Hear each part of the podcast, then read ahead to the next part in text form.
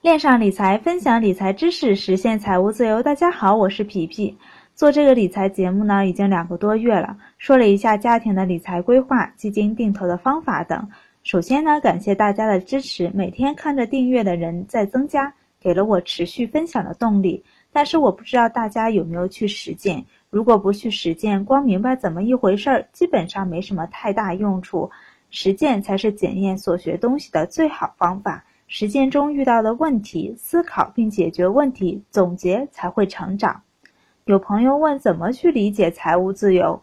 那我的理解呢，就是比如一个月，嗯，基本开销是在三千元，每个月的被动收入呢也在三千元，那就属于基本的财务独立了，不用工作也能让生活继续下去。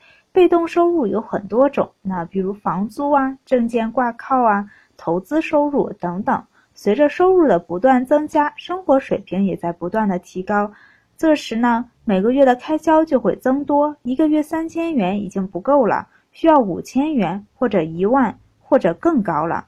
那此时就要增加被动收入来满足自己的消费，直到某一天被动收入能满足平时的生活开支，并且还有剩余，剩余的钱再用于投资，产生更多的被动收入。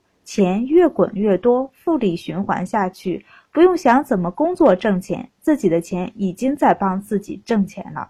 自己可以做一些想做的事情，发展自己的爱好，开展想做的事业，或者再去大学里深造一下，或者想做自己想做的工作等等，这就属于充分的财务自由了。也就是说，真正的财务自由，那不再受钱束缚，随心所欲。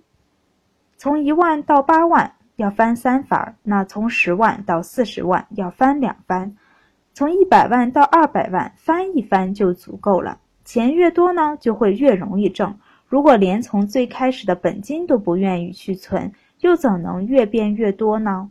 想要财务自由，首先的目的呢，就是要学会存本金。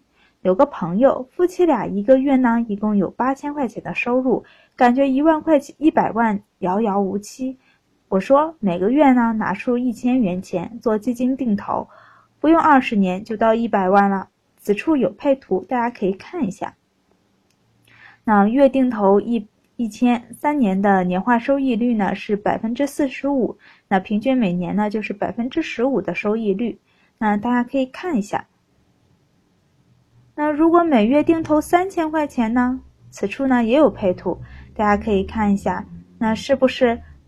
想要达到一百万，就会时间呢？时间上呢就会更进一步了呢。大家可以比较一下。那也就是说，本金越多呢，时间实现梦想的速度也就越来越快。小钱呢也能变成大钱。年底了，新的一年又要开始了。二零一七年，你的计划是什么？是否已经开始行动了呢？你的资产负债表里净资产有多少？哪些资产还在闲置？是否最大的利用资产帮助自己挣钱了呢？做个年终总结，明年年底再回顾一下，看看自己是不是离梦想更近了一步。明年我还会继续更新节目，这段时间主要说了投资与股票的混合型基金和股票型基金的投资方法。明年呢，来说说指数型基金的选择和投资其他项目的节目。今年我已经超额完成了年初制定的计划，希望来年能听到你的好消息。不仅仅是关注我的节目，更希望把学到的东西运用到实践当中，并且帮助自己，这是最希望看到的，也是我做这个节目的初衷。欢迎大家关注微信公众号“皮皮爱理爱财”，遇到问题可以多交流、多讨论。皮皮在这里祝大家新的一年心想事成。我们节后见。